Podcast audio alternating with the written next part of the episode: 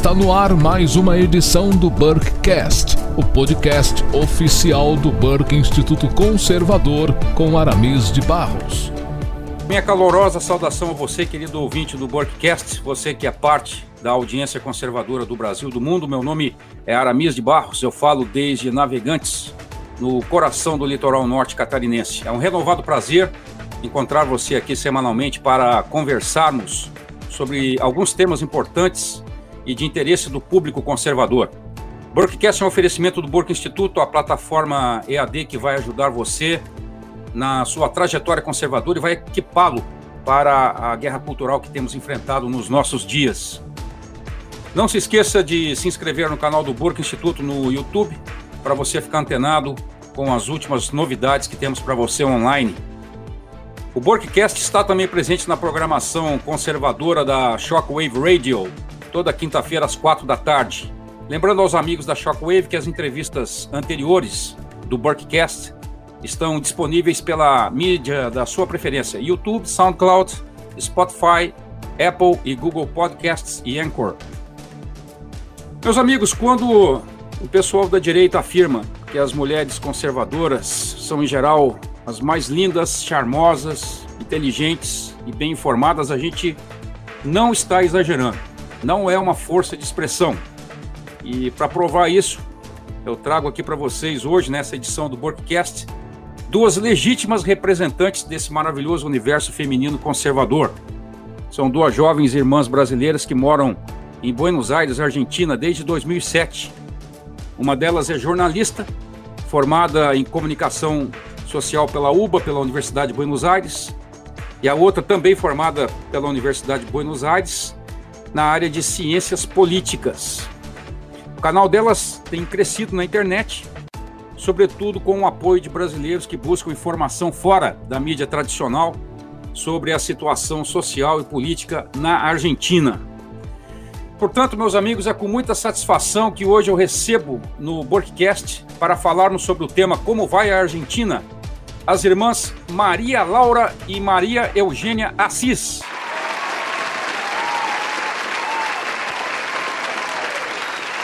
Minhas queridas Marias, é uma honra receber vocês aqui no Burkcast.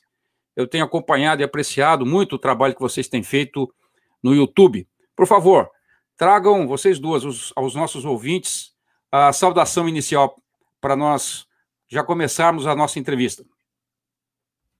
Olá, Arames. Primeiramente, muito obrigada por esse convite. Estamos muito contentes por fazer parte do seu programa é, bom, como o Arame já contou e comentou um pouco, eu sou a Maria Laura, né? É, formada em comunicação social pela UBA. E eu sou a Maria Eugênia, também da UBA, estudo é, ciências políticas. Somos irmãs gêmeas uhum. e atualmente moramos aqui na Argentina. Em realidade, já, faz, já fazem 13 anos que moramos aqui.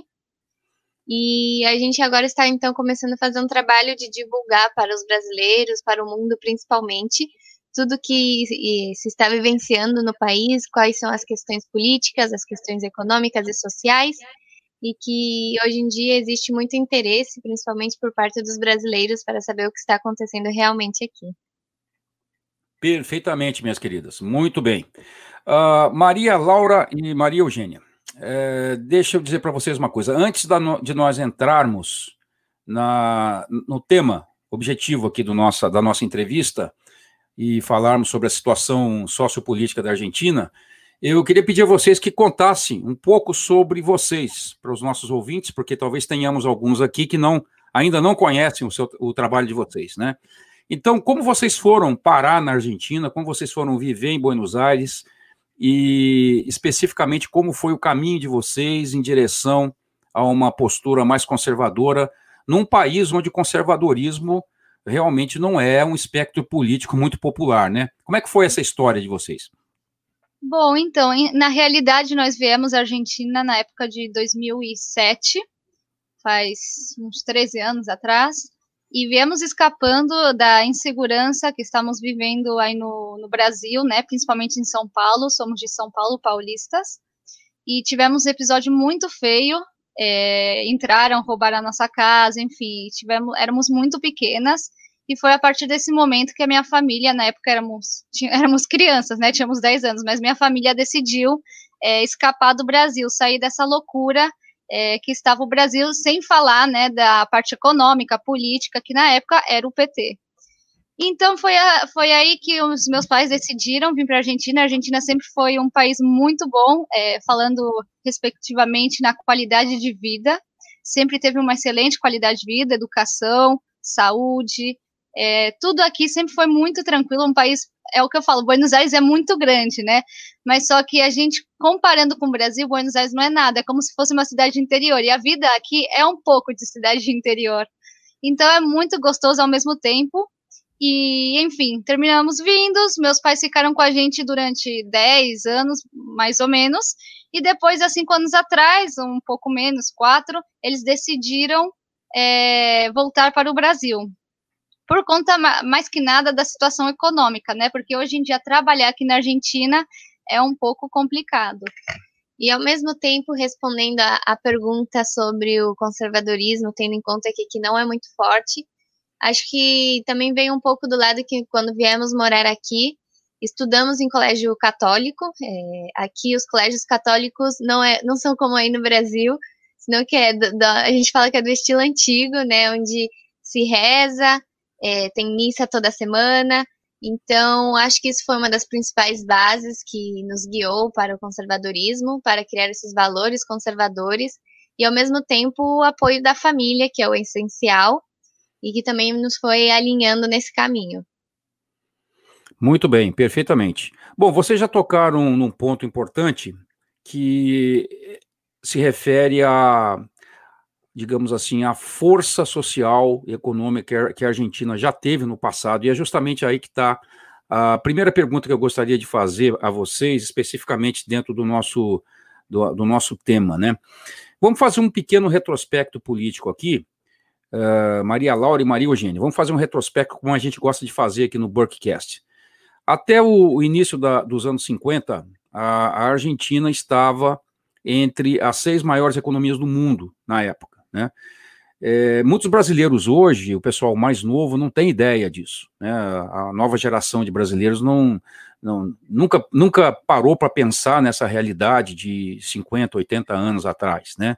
A Argentina era um país com uma população totalmente alfabetizada, né? eles fizeram já uma reforma educacional de mais de 100 anos, né? No começo do século XX, ele já estava com uma, uma grande reforma educacional. Antes da, depois da Primeira Guerra Mundial, fizeram uma reforma também no ensino, no ensino universitário, né? O país com, com recursos é, naturais amplos, né? Grandes riquezas naturais, grandes extensões de terra agriculturáveis.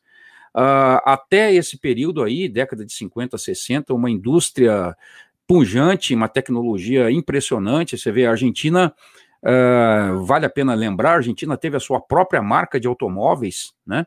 A Argentina construiu jatos, caças interceptadores, na verdade, um caça interceptador uh, no ano 1950, quer dizer, logo após a, a Segunda Guerra Mundial, né? Uh, dominou já a partir do, dos anos 60 a tecnologia nuclear, né? Hoje está aí com três usinas nucleares, já duas, de, uma delas da década de 70 já em funcionamento, né? Tem uma agricultura muito forte, enfim, a, a, a riqueza argentina, como a gente sabe pela história, ela era tal que, logo após a Primeira Guerra Mundial, em 1920, o país chegou a acumular reservas em ouro superiores aos dos Estados Unidos ou do Reino Unido. Claro que nós estamos considerando aqui que esses países estavam exauridos pela guerra, mas mesmo assim mostra uma pujança impressionante da economia, né? Agora, hoje, a Argentina se encontra numa situação para não dizer outra coisa, uma situação lamentável. Né? Na opinião de vocês, vocês que estão vivendo aí, vocês que estão estudando ciências políticas, né? vocês que estão em contato com ah, ah, humanas aí na Argentina, onde começou e o que agravou a deterioração desse país que foi no passado tão próspero e, e tão pujante Sim, é, chama muita atenção a gente pensar no tudo que o senhor acabou de mencionar a respeito da Argentina, toda a riqueza que ela, que ela tinha no momento, a posição, o posicionamento que ela ocupava no mundo, né, naquele momento. E o que a gente pode remitir é principalmente a origem de tudo isso que deixou de ser Argentina, é, principalmente a, as ditaduras militares que sofreram o país é, a partir de, da década de dos, da década de dos 20, 30, mas também ao primeiro governo do peronismo que foi em 52. Acho que esses são os dois, os dois principais motivos, e tendo em conta que a primeira ditadura militar na Argentina, o Juan Domingo Perón, ele fazia parte é, do, das forças armadas, né, das forças militares que levaram adiante é, essa ditadura. Então, na época, ele não era, é, não, nem aplicava a política, senão que diretamente ele fazia parte do que era as Forças Armadas e que foi um dos que levaram adiante é, a ditadura militar. E, posteriormente, vai, vai se, é, justamente se dedicar à vida política, se apresentar como presidente. Então, se a gente tem que localizar a origem, a gente, obviamente, apostaria por esses dois fatores, é, tendo em conta que, bom, as políticas que, que o Juan Domingo Reperón tomou durante seu, seu governo começaram a afetar é, em si a economia da Argentina, porque ele optou por uma economia nacionalista interna, fechando para as exportações ou as importações com outros países. Então, a gente pode falar que esses foram um dos principais motivos que começou a, a deriva do, do, que é a Argentina, a economia, né? Pensando que na época ela era uma dos maiores exponentes da época. E vocês diriam que, a, por exemplo, o processo, houve um grande processo de estatização, ou seja, de aumento do tamanho do Estado a partir dos anos 50 com Perón, não? Sim, com certeza. É a partir de domingo, é, de Juan Domingo Perón, né, na década de 50, que a Argentina começou a esse processo de estatização, né, de substituição de importações, a gente fala aqui na Argentina.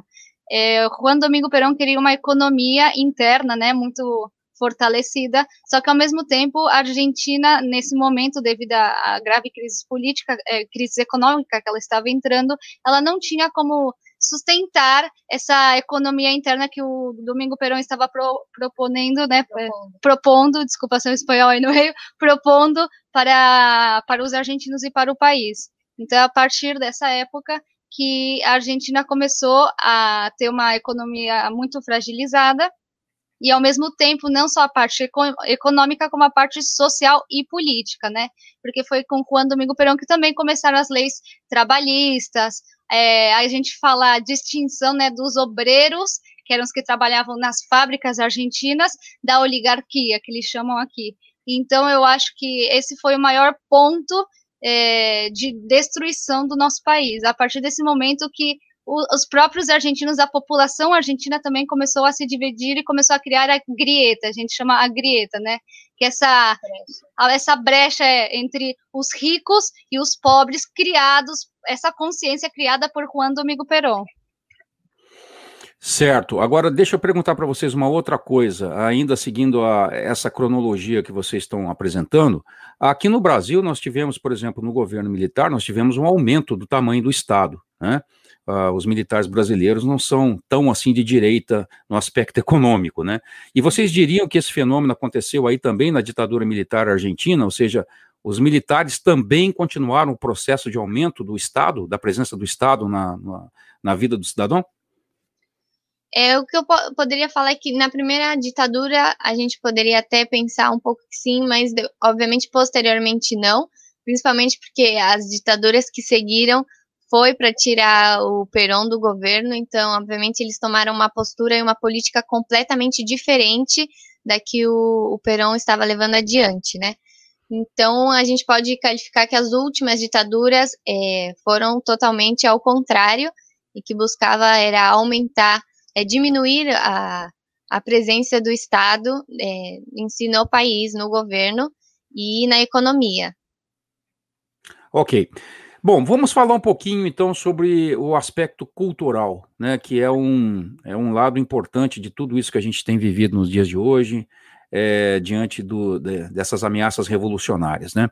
A gente tem dados, tem uns dados muito curiosos sobre Buenos Aires, e eu vou passar aqui para vocês os dados de 2015, que foram os mais atuais ou atualizados que eu encontrei, né. É, segundo esses dados que eu encontrei de 2015, Buenos Aires é a capital mundial com o maior número de livrarias per capita. Então, a cidade tem praticamente 750 livrarias, o que daria cerca de 25 livrarias por 100 mil habitantes. Para a gente ter uma ideia, para o nosso público aqui do Burkcast ter uma ideia, São Paulo tem 3,5 livrarias para cada 100 mil habitantes. São Paulo, que é a capital brasileira das livrarias, né? Então, Buenos Aires, com esses números, é, representa praticamente um quarto de todas as livrarias do Brasil, né? Então, isso sugere, pelo menos dentro da capital, né, portenha, um, um povo altamente intelectualizado, um povo que gosta de ler, né? E apesar disso, apesar dessa, desse acesso amplo à leitura, à literatura, às, às lindas livrarias que existem aí, né? O argentino há décadas vem se deixando enredar, enganar por utopias, né, por é, concepções ideológicas de mundo, por ideais revolucionários. Então, na opinião de vocês, é correto uh, um conservador aqui no Brasil pensar que o o que aconteceu na Argentina foi um fenômeno semelhante ao que se passou aqui no Brasil, e eu me refiro exatamente a uma hegemonia cultural da esquerda, aos moldes do que, se, do que propunha Antônio Gramsci, por exemplo. Se uhum. constrói uma hegemonia cultural. Então, seria correto a gente pensar que o argentino, de fato, lê muito, mas, mas lê, não vamos dizer que lê errado, mas ele não percebe que está preso dentro de um universo cultural da esquerda. Seria correto pensar isso ou não, na opinião de vocês? Com certeza. Antes de responder a pergunta, vamos fazer um entre parênteses aqui, né? Que a Argentina sempre teve muitas livrarias, nas quais, por conta dessa pandemia, muitas tiveram que fechar as suas portas. Então, infelizmente, cada vez te temos menos livrarias aqui no país por conta de medidas desse governo socialista, né? que, que durante a pandemia manteve todos os comércios fechados e muitas dessas pessoas tiveram que fechar. Mas fazendo um ponto e um à parte dessa questão, é, sim, existe uma grande hegemonia cultural e voltando também a Perón, né, tudo se iniciou durante é, o governo do Juan Domingo Perón e continuou também durante o governo é, da Evita Perón. Então é isso, é, eu acho que é a mesma coisa aqui no Brasil, né? Eu acho que podemos fazer o mesmo paralelismo comparando os dois. E é por isso que o argentino, ele sim é muito culto, ele lê muito, você vai no metrô, em tudo quanto é lado, o argentino sempre está com um livro na mão. Mas a pergunta é, que tipo de livro que ele está na mão, né? É o tipo de livro, de leitura que ele, que ele está acostumado. E isso se deve a uma leitura gramsciana, né? Uma leitura que se trata justamente de uma ideologia mais socialista, esquerdista, é, devido às medidas que o Perón proponia, é, ai, proponia, né? Não sei como fala em português, proponia, né? Propunha ou propunha, sim, propunha, propunha ah. isso, é, propunha para para conseguir dominar todas as gerações, inclusive os jovens, as crianças. É, por isso que é muito difícil também de acabar com isso, né? Porque foi como uma dominação por parte do governo peronista, ou seja, os livros que o governo obrigava que as crianças é, estivessem lendo nas escolas, estivessem aprendendo, eram todos com esse tipo de ideologia esquerdista. Então, isso também fez com que criasse uma cultura de leitura esquerdista, né? Uma leitura que é muito difícil de acabar, porque vai passando de geração a geração. Então, não é que o argentino ele não seja é, intelectual, ele não goste de ler livros, ele lê, só que ele, como você mesmo comentou, ele lê errado, né? Ele lê coisas que não é nem ler errado, a gente não pode falar que lê errado, mas ele não lê é, variedade, né? Ele sempre fica naquela leitura é, marxista, né? Aquela leitura hegemônica, e isso se deve a essa cultura que eles foram ganhando e foram se acostumando durante todos esses essa época de governos é, peronistas e kirchneristas, que o kirchnerismo fez é, ênfases em terminar de em terminar de fazer com que essa cultura hegemônica predominasse o país. E vocês percebem essa hegemonia cultural também no ambiente universitário, ou seja, com os professores? É, porque aqui no Brasil a gente percebe uma, uma, uma ampla dominação cultural no, no meio uh, dos professores, né? E vocês conseguem ver a mesma coisa acontecer na Argentina, não? Claramente sim. É, nós que, bom, que viemos de universidades públicas, a gente não tem a menor dúvida de que isso acontece. Por exemplo, lá não existe uma matéria na qual você não vê Marx ou você não vê Gramsci, não existe nenhuma matéria na qual não se trate do aborto como algo positivo, como algo que se deve alcançar, que o governo deve aprovar. É, não se nenhuma matéria evita e faz principalmente ênfase em falar em linguagem inclusivo. Então a gente vê que na educação, obviamente, existe essa essa hegemonia da, da esquerda, que é como a gente fala aí no, no Brasil, a escola Paulo Freire, né? Perfeitamente. Uh, outra coisa que eu ia perguntar para vocês, à, à luz dessa abordagem sobre a, a hegemonia cultural, a gente percebe que os movimentos, por exemplo, falando de movimentos identitários, né? Uh, o movimento feminista argentino, ele é a impressão que a gente tem aqui de fora, que é um movimento bastante agressivo, né, em relação ao que a gente vê por aí, né? As argentinas, as, as, as feministas são, são bastante agressivas em relação às pautas e aquilo que elas defendem, não? Sim, a gente sempre fala, quando as pessoas perguntam, aqui o feminismo eu acho que está bem mais é, forte que no Brasil, acho que é algo que já vem muito mais tempo, até mesmo a origem do Ni na Menos foi aqui na Argentina, então o que a gente pode falar é que o, feminismo aqui já tem uma raiz, é a raiz, do, a gente pode até falar que é a raiz da América Latina, e, e também não só pelo fato de que o argentino em si tem essa característica de ser mais bravo, né, é, talvez ser mais radical na hora de é, lutar, e então ju juntando os dois fatores termina dando esse resultado. Tá certo, muito bem. Bom, uh, vamos avançar um pouquinho agora e, e chegar até a situação atual, né, toda essa luta que tem sido travada uh, com respeito à pandemia que temos enfrentado, né?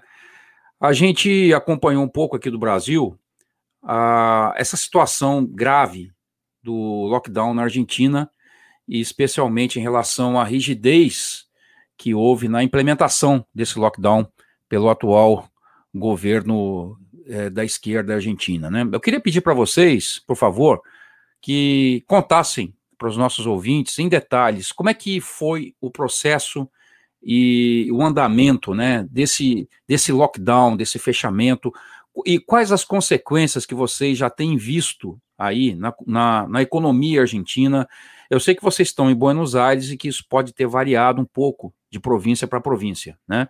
Mas uh, vamos pensar no coração da Argentina, que é a província de Buenos Aires e a capital. Né? É, o que, que vocês viram em relação à rigidez dessa aplicação, o impacto psicológico que teve uh, sobre os argentinos? Eu vi alguns vídeos, por exemplo, de donos de restaurantes tradicionais de Buenos Aires chorando, chorando nos vídeos, pelo fato de estarem fechando restaurantes que, que foram fundados há duas gerações atrás, né? E os caras estavam simplesmente fechando, encerrando os trabalhos. Então eu queria que vocês contassem um pouco desse drama que os argentinos viveram e estão vivendo ainda com esse lockdown. Então, é o que eu é o que eu comentava, é um pouco o que aconteceu com as livrarias, né? Quando eu falo que com a pandemia muitas livrarias fecharam, não só foram as livrarias, como também foram os restaurantes tradicionais, os hotéis tradicionais, é, é, o que você comentava, né, de gerações e gerações, não são comércios novos. É, então é muito triste essa situação, muitas pessoas é, terminaram sofrendo, e como você via nos vídeos, chorando, porque não é só a questão econômica, né, é uma questão também de identidade, né, essa pessoa está acostumada com isso que vem de tantas gerações, mas eu falo, uma das piores consequências do lockdown, com certeza, foi uma consequência é, psicológica. Até hoje tem muito argentino que tem medo de sair às ruas. Eu tenho uma, muitas amigas também que não pensam pisar na rua até não ter a, a, vacina, né, contra o coronavírus. E como começou esse lockdown? Começou no começo de abril, né, fim, fim de março, começo de abril, eu não lembro exatamente a data, mas de um dia para o outro, o presidente o Alberto Fernandes de, declarou que nós não poderíamos sair de casa de um dia para o outro, não teve nenhum um aviso prévio. Então, isso também foi uma, um, uma das coisas mais chocantes para o argentino, e todo mundo achava que seriam 10, 15 dias, 20 dias, só que não. durou entre uns cinco, seis meses o lockdown estrito, né? Depois foi flexibilizando, é claro, isso depende de cada estado. É, uma das medidas mais fortes e rigorosas foi a proibição é, entre as fronteiras estaduais, né, a proibição de cruzar essas fronteiras, como também a proibição de sair, exemplo, da cidade de Buenos Aires. Nós antes não, poder, não podíamos sair da cidade de Buenos Aires. Hoje em dia, você até já tem uma maior flexibilidade. Mas até pouco tempo atrás, até duas semanas, três semanas atrás, nós não podíamos sair de Buenos Aires, para vocês terem uma ideia da loucura que foi aqui em Buenos Aires. E aqui o documento nosso tem a nossa nosso endereço de casa. Então, o que acontece? Eu lembro que na época eles deixavam você sair até uma, uma distância máxima, exemplo, dois quarteirões da sua casa. Então, tinha os policiais que ficavam na rua fiscalizando. Aí, exemplo, um policial pedia para você o seu documento, ele via o endereço onde você morava, e caso você estivesse é, muito distante da sua casa, você poderia levar multa ou ser preso. Como também aconteceram outros casos de pessoas que desapareceram por não cumprir essa, essa quarentena estrita, né, esse lockdown. Então foi muito polêmico, principalmente pela desaparição dessas pessoas. Então, além dessa. Isso é novidade, dessa... querida. Eu não sabia disso. Pessoas desapareceram, pessoas que desobedeceram o lockdown Isso. desapareceram. Desapareceram e, e, apareceram novamente, só que mortas, né? Mortas. Isso é então, é inacreditável. Como? Isso é incrível, né? Isso é Sim, incrível. Inacreditável. Inacreditável, inacreditável. Então, o que eu falo, o fator econômico, é, não sei se a gente pode falar é um fator claramente muito importante, mas não é o único fator, não é o único fator é, que a gente tem que é, prestar atenção, né, aqui no país. É, o fator psicológico, social também, familiar, exemplo, muito, aconteceu muitas muitas pessoas não puderam ver os seus avós, seus pais, já que moravam em estados ou cidades diferentes. Então tivemos muitos casos, é, exemplo, pessoas que estavam com câncer ou com qualquer outro tipo de doença terminal e que não puderam visitar os seus familiares, dizer um último adeus, porque é, não se permitia né, que os familiares cruzassem as fronteiras entre os estados. E isso aconteceu até pouco tempo at atrás, viu? Não é uma, algo distante. Não, até semana passada continuávamos com os casos desse, desse estilo, pessoas que dormiam na estrada, né, nessas fronteiras, porque não tinham é, como cruzar, porque não tinham a permissão né, de cruzar ao outro, a outro estado e não tinham também o dinheiro é, para conseguir se manter no estado que eles estavam. Então, eu acho que isso foi uma das medidas mais rigorosas aqui no país. E faz um mês atrás, dois meses atrás, que eles decidiram flexibilizar é, demorou muito, a gente esperou muito por isso. O Alberto, faz duas semanas, declarou o fim dessa quarentena, né? Que a gente até chamava de quarentena. Mas é só o nome, ele só falou que não existe mais, mas continua basicamente como estava antes. É, os shoppings, por exemplo, é, abriram faz um mês, como máximo. Então, muita, muitos comércios ficaram fechados e até hoje com outros continuam. Por exemplo, é tudo que a parte de praça de alimentação de shopping continua fechado. É, enfim, as escolas também continuam fechadas. É, tem muita coisa ainda que falta abrir, e isso em Buenos Aires. Se a gente for para uma cidade do interior, por exemplo, ainda continua tudo fechado. Isso depende de, de cada região. Mas a diferença do Brasil é que aqui as decisões é, se tomam em conjunto com os governadores de cada estado, do presidente em conjunto com os governadores. Não é no Brasil que são só os governadores que decidem o que eles querem fazer. E o Alberto também aproveitou essa quarentena, né, para jogar decreto para tudo quanto é lado, tudo para ele é decreto, decreto, DNU, na verdade, que é decreto de necessidade de urgência. Então, eu acho que foi um pesadelo e continua sendo um pesadelo para muitos argentinos, principalmente que perderam seus familiares, não puderam nem sequer despedir, dar um tchau, um adeus, né, um enterro. Isso eu acho que é a, a parte mais difícil, a parte psicológica. Ô, Maria Laura, a essa, essa limitação de, de, de, de, locomoção que o argentino, vamos, vamos falar de Buenos Aires, vai, uma cidade grande, isso aí estava prescrito, quer dizer, você estava definido qual, qual, a distância que você podia percorrer a partir da sua casa ou ficava a critério da, da autoridade que estava te abordando? Então, é, sim, você tinha um limite de 10 quarteirões, você não podia passar desses 10 quarteirões, porque, como eu comentei, eles deixavam fiscalizações na rua, né? Os policiais ficavam na rua fiscalizando, até mesmo já me pediram meu documento para saber se eu estava dentro desse, desses 10 quarteirões que estavam permitidos ou não.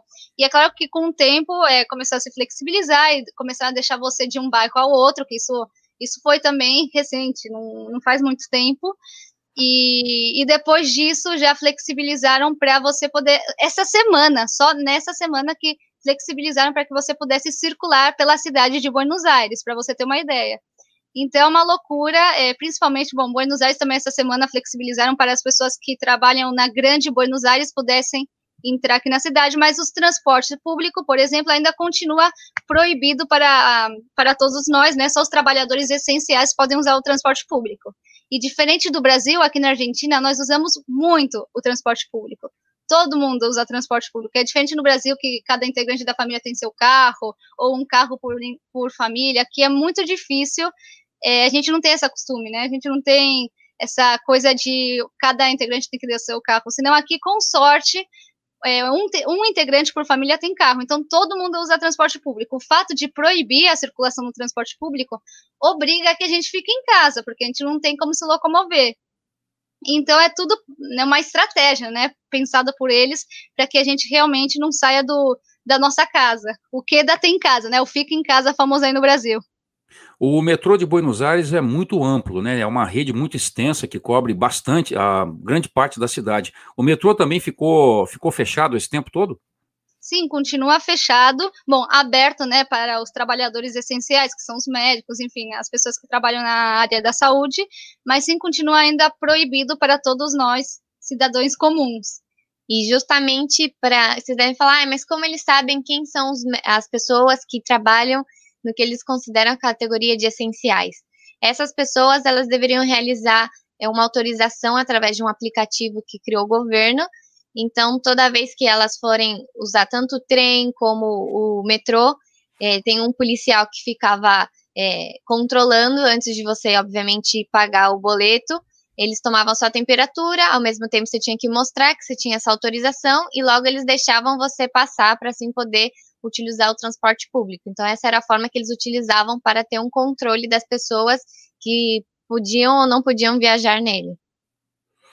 Perfeitamente. É um, é um cenário completamente distópico, gente. Realmente impressionante. Meus queridos amigos do Borkcast, estamos hoje na charmosa companhia das irmãs Maria Laura e Maria Eugênia Assis, que falam conosco desde Buenos Aires, Argentina.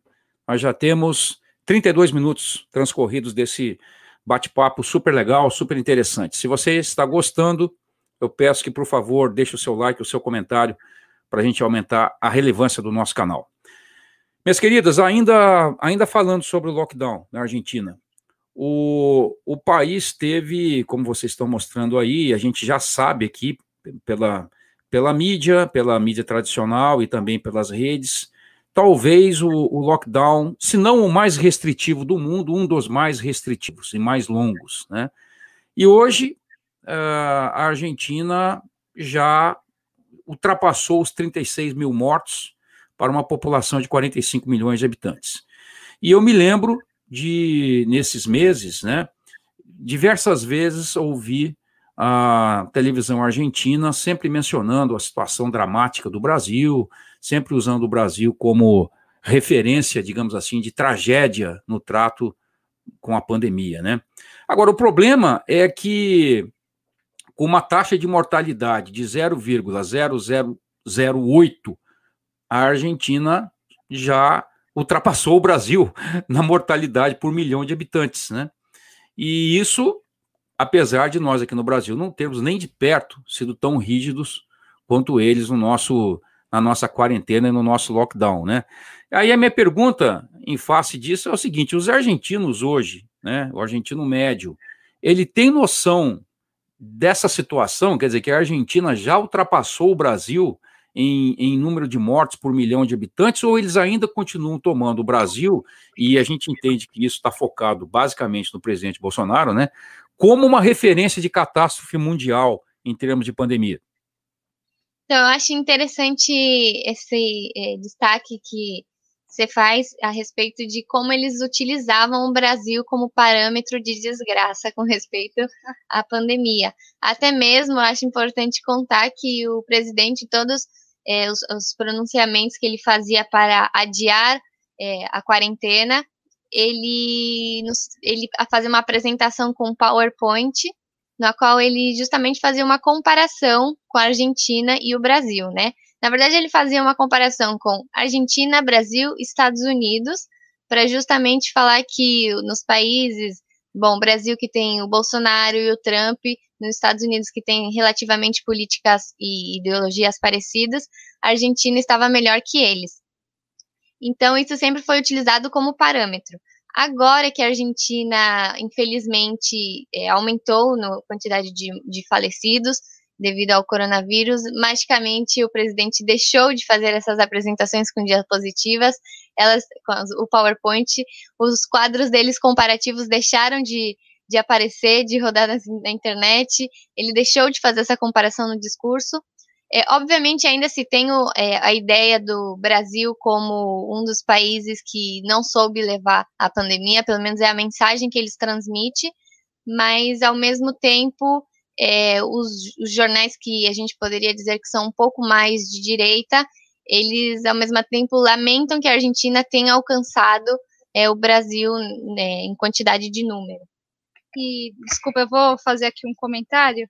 É, e não só isso, né? Senão que aqui na Argentina eles também mostravam que tudo que estava acontecendo no Brasil era culpa do presidente Bolsonaro. Em nenhum momento eles esclareceram que quem, quem tinha o poder né, de decidir o que acontecia em cada, estado, em cada estado eram os governadores. Então, todas as desgraças que aconteceram no Brasil sempre era culpa de quem? Do presidente Bolsonaro.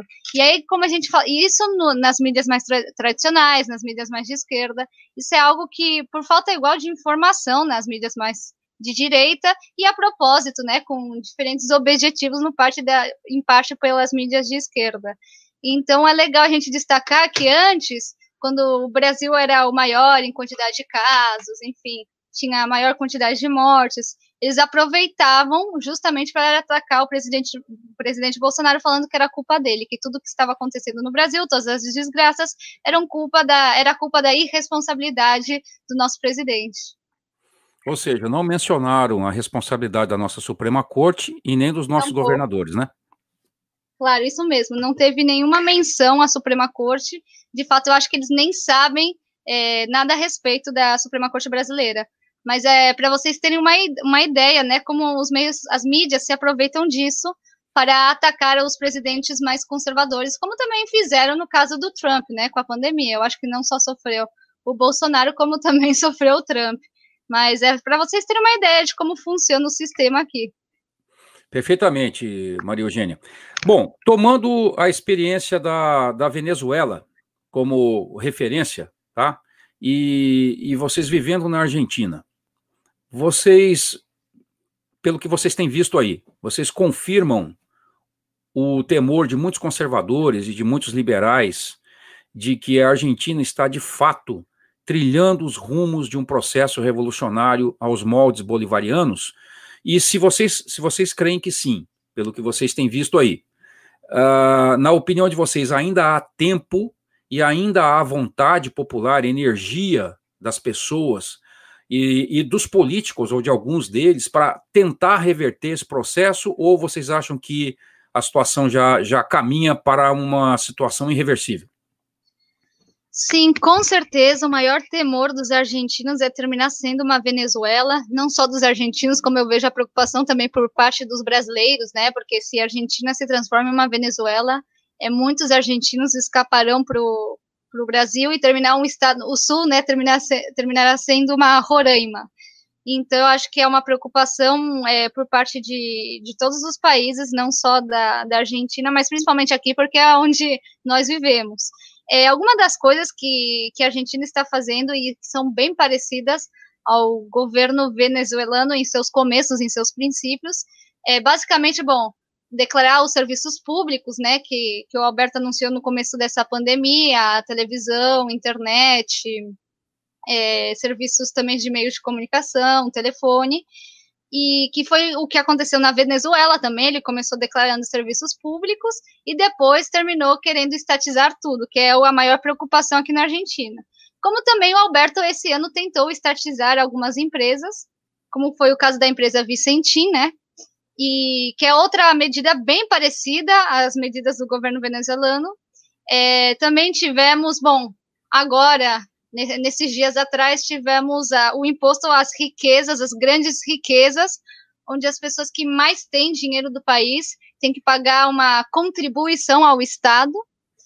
É, enfim, tivemos várias coisas que foram os, que representam exatamente como a Venezuela começou, né? E também a dolarização da economia, é, enfim, são vários os fatores. Então, sim, há uma grande preocupação é, dos cidadãos argentinos, porque eles estão vendo que a gente está indo pelo mesmo caminho.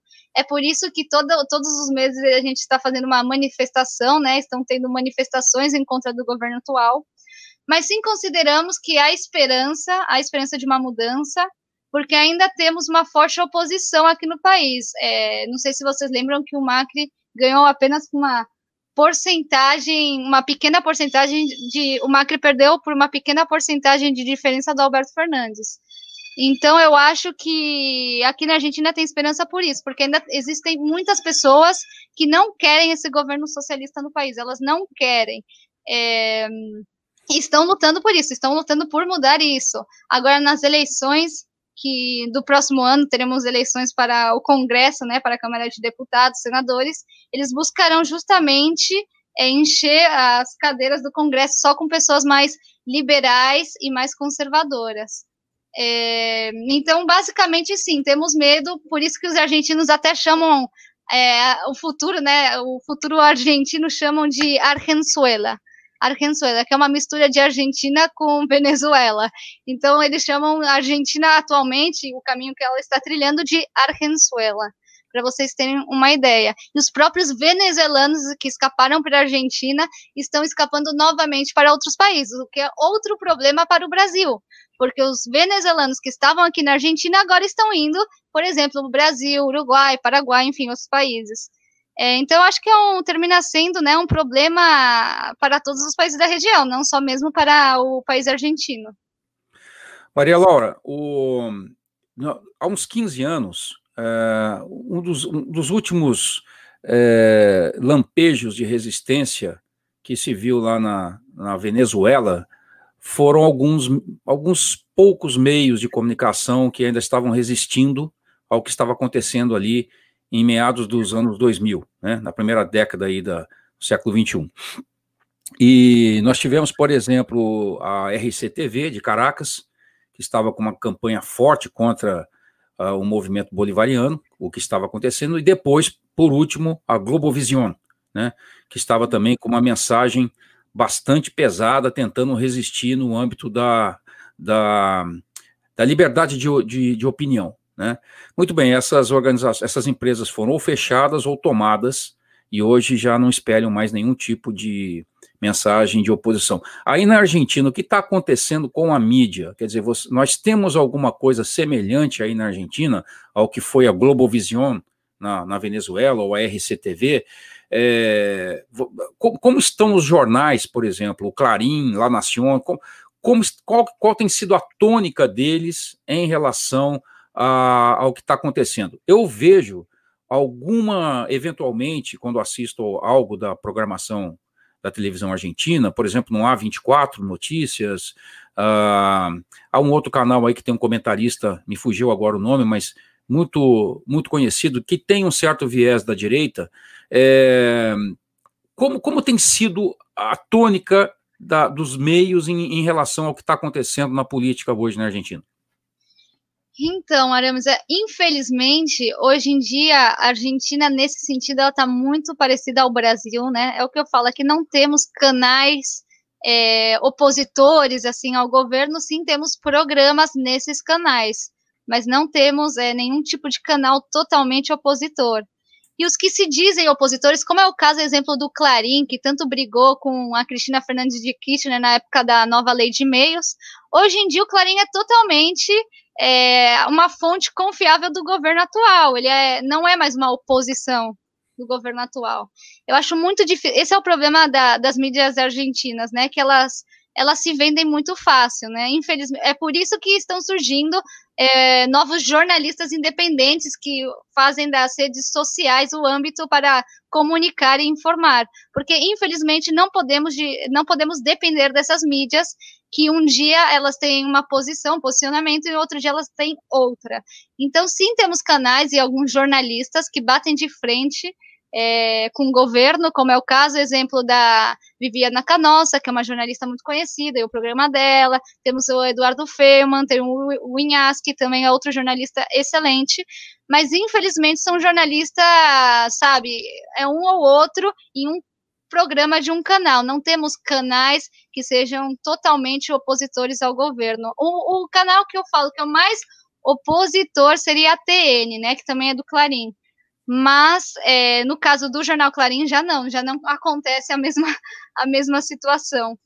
E eu também gostaria de adicionar que a gente pode até ter canais opositores aqui, desculpa, programas opositores aqui na, na Argentina, como por exemplo o jornal da TN ou alguns A24. É, jornais do A24, mas às vezes que, por exemplo, eles acham que o governo Bolsonaro não é o, o melhor caminho, né, para um país democrático. De fato, quase todos, para não falar todos, criticam o governo bolsonarista. Isso que eles são supostamente a oposição do governo socialista do Alberto Fernandes. Então, isso é para vocês terem uma ideia como não podemos ficar, né, depender da mão dos, desses meios de comunicação. Perfeitamente. Bom, minhas queridas, nós temos ainda tempo para mais uma última pergunta e eu queria é, lembrar o seguinte: alguns liberais argentinos são conhecidos aqui no Brasil, especialmente por causa das redes sociais, né? É, e eu queria citar aqui alguns nomes que o pessoal aqui no Brasil conhece, principalmente os liberais, né? Que, por exemplo, nós temos aí o, o Javier Milei, o, o, Gustavo Segre, que já apareceu até aqui na, no programa do Luiz Ernesto Lacombe aí recentemente, né, comentarista argentino que reside no Brasil, né. Nós temos um outro liberal também, um cara com uma cultura muito vasta, que é o Nicolás Moraz, que esteve aqui no Brasil, inclusive fazendo denúncia do que estava acontecendo na Argentina. Ele é um cara que conhece bastante sobre nova ordem mundial. Ele tem uma pegada um pouco antissemita para o meu gosto, mas é um cara que tem um conhecimento realmente muito vasto, né? Entre, dentre outros liberais. Mas agora Quanto ao movimento conservador, né, especificamente, com exceção do Nick Marques, ou Nicolás Marques, e o, o seu companheiro lá, o Agustin Larre, que são autores dessa obra famosa e muito boa, por sinal, que é o livro negro da nova esquerda e a ideologia de gênero, que está traduzido para o português, né? A gente não ouve falar de muitos outros nomes de impacto é, no campo conservador aí da Argentina. É, vocês destacariam algum outro, vem à mente de vocês algum outro nome de peso é, semelhante, por exemplo, ao Nicolás Marques, ao, ao Agustin Larre, é, que tenha peso aí na, na, na, opinião pública argentina ou na literatura? E se não, por que, que vocês acreditam que essa situação está assim? Então, peso, figura de peso mesmo, o único conserva conservador que temos aqui é o Gomes Centurion, que de fato ele concorreu à presidência é, o ano passado, né, durante as eleições com o Macri, o Alberto Fernandes. Só que o que acontece? Ele fazia parte do partido do Macri, que é o PRO, Cambiemos, e ele justamente decidiu se retirar desse partido e, e abrir um partido novo para poder concorrer às eleições, já que o Macri ia representar o partido do Cambiemos. E como era um partido muito novo e ele ainda não tem muita participação política, né, no âmbito político, infelizmente ele teve eh, uma pequena porcentagem de votos e poucos conheciam o trabalho dele. Agora ele sim está aumentando, né, a popularidade, enfim, ele está colocando, a, o objetivo dele é o, que o partido consiga colocar vários deputados na, no Congresso próximo ano, e é um partido que está tomando peso, e sim, eu acho isso importante, porque é uma figura que ele foi um ex-combatente das Malvinas, né? Ele lutou pelo país, ele foi militar. Ele é bem estilo assim Bolsonaro no sentido de lutar pela pátria, né? Colocar o corpo. E ele também tem em todas as ideologias que compartilhadas ao bolsonarismo, né, que é contra o aborto, é, contra essa ideia de feminismo, é, enfim, é a favor de, contra essa pandemia, e, e, eu acho que ele é uma figura muito interessante para se ter em conta, mas tirando o Centurião, não temos nenhuma outra figura, é, a maioria das figuras aqui são mais liberais, como é o caso do Milley, o Milley, sim, é uma pessoa que tem muito peso e possivelmente concorra às, às próximas eleições presidenciais. Ele já, já disse que irá concorrer às eleições agora para deputados, e é uma figura que tem muito peso, principalmente com, a, com jovens, né? Hoje em dia, todos os jovens aqui na Argentina são liberais. E isso tem uma, uma, um forte peso contra o governo atual socialista. E me digam uma coisa, é, vocês, vocês percebem que a, o fenômeno do conservadorismo na internet aqui no Brasil é muito grande, né? os conservadores ocuparam um espaço realmente incrível, né? Tem feito muitas produções, tem aparecido gente de muita qualidade na internet. É, existe alguma coisa semelhante na Argentina entre os conservadores? Eles têm ocupado canais, têm criado canais de inter internet ou esse fenômeno não acontece aí? Não, não acontece. Não é que o conservadorismo aqui na Argentina, infelizmente, também não tem aquela força que tem aí no Brasil. Por isso que a gente fala que aqui é necessário uma mudança cultural, né, ideológica, para justamente como aconteceu aí no Brasil, para justamente a gente conseguir é, manter uma base mais conservadora, mas por enquanto não temos. Sim, temos é, muitas figuras liberais, como eu comentei, né? Até agora o liberalismo aqui na Argentina está muito forte. E nessas figuras liberais, nessas pessoas, jornalistas e programas que estão surgindo na internet, é, também temos algumas figuras mais conservadoras. Então, hoje, o, o liberalismo aqui na Argentina está um pouco unido né, com o conservadorismo.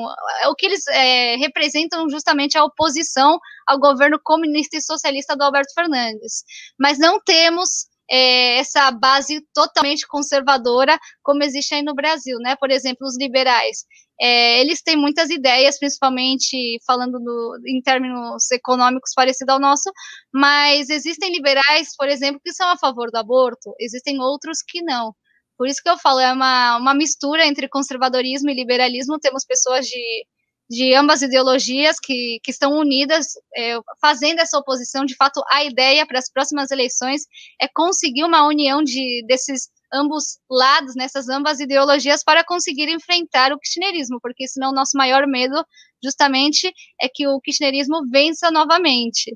E aí sim que a Argentina não tem como voltar. Se é que a Argentina chega até as próximas eleições, né? Porque como está a situação do país, eu acho muito difícil. É exatamente isso que eu estava pensando. Enquanto você estava uh, eh, desdobrando esse assunto, eu estava pensando se a Argentina vai conseguir chegar com um certo grau de normalidade social a, a uma próxima eleição, né?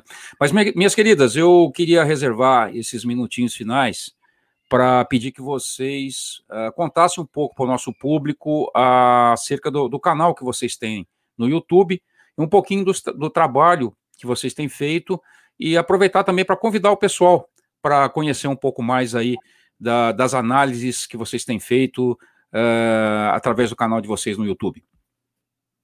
Então, nós começamos o canal recentemente, eu acho que foi em julho, por aí.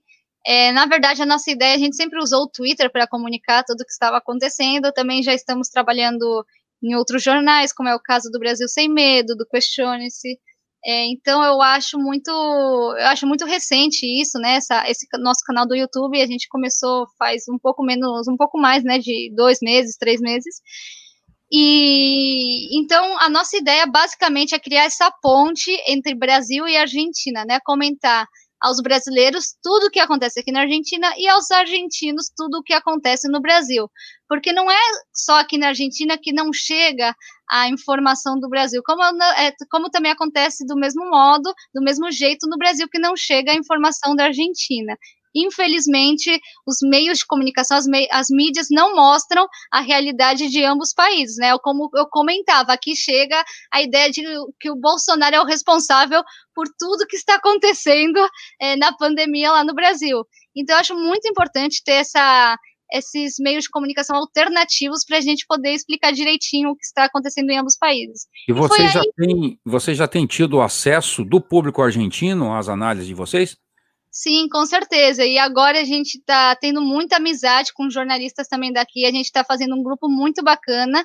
É, e justamente a nossa ideia é conectar, né, fazer uma conexão entre os jornalistas argentinos e esses jornalistas mais conservadores do Brasil, é, para que exista uma transparência total na informação é, na hora de passar para vocês. Então a gente começou a fazer esse canal do, os vídeos nesse canal do YouTube. A gente faz live com pessoas da Argentina, do Brasil e também de outros países da América Latina. A gente faz vídeos é, contando o que está acontecendo em ambos países, mostrando também, porque a gente gosta dessa ideia de mostrar, né? Não só ficar falando, como também mostrar para ver que realmente é o que está acontecendo, porque muitas vezes é, vem esses jornalistas mais de esquerda e fala não, é mentira o que vocês estão falando, não sei o quê.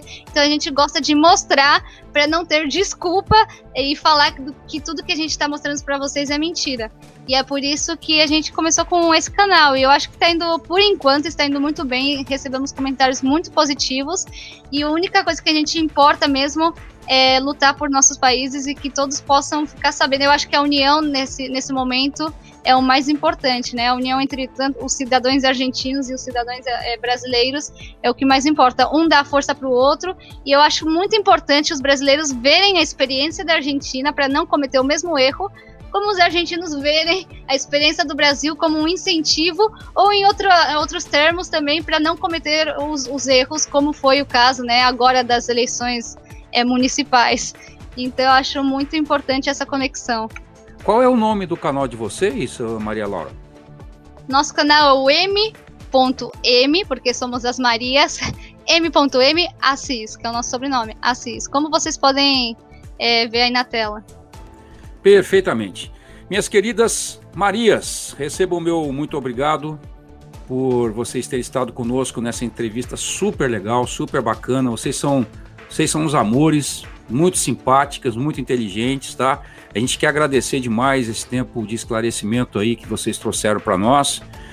É, eu aproveito para desejar para vocês também muito sucesso aí na Argentina, sucesso para o canal de vocês, que vocês cresçam bastante e que o canal de vocês seja cada vez mais conhecido, tanto aqui no Brasil como na Argentina, tá? Então, para a gente encerrar essa edição, eu queria ouvir as considerações finais de vocês duas. Bom, então gostaria, em primeiro lugar, agradecer pelo convite, por vocês darem esse espaço para gente. E também a gente fica muito contente que meios de comunicação brasileiros se importem pela realidade argentina, queiram se informar sobre o que está acontecendo aqui. Então, não, não resta mais que agradecer a vocês é, por esse espaço. E, ao mesmo tempo, nada, a gente vai continuar aqui fazendo o nosso trabalho. Espero que a futuro Argentina consiga sair desse, desse caos que a gente está vivendo. E espero que seja por medidas é, saudáveis e não medidas caóticas, para que assim tanto o Brasil como a Argentina possam continuar andando é, junto pelo caminho que a gente considera o correto, né? É, e eu também gostaria de, é, de agradecer pelo convite. Acho muito legal é, esses espaços que justamente é, sobre o que a gente falava permitem essa conexão, essa ponte entre, entre ambos países. E é muito importante, estou muito orgulhosa também de todos vocês aí no Brasil que estão lutando por uma democracia, independente de todas as dificuldades que vocês estão tendo. Eu sei que não é fácil, né? Não é só colocar um presidente, senão que tem toda uma luta por trás disso, uma luta cultural também. Então eu acho muito importante